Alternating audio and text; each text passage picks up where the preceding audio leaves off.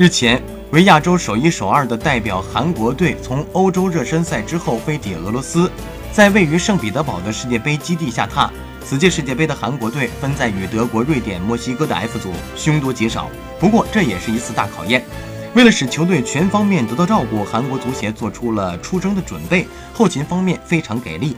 对于韩国球员来说，是真正的国家待遇。从韩国国内携带了含医疗物品、韩国特殊食材方面等足有五吨左右的综合物资。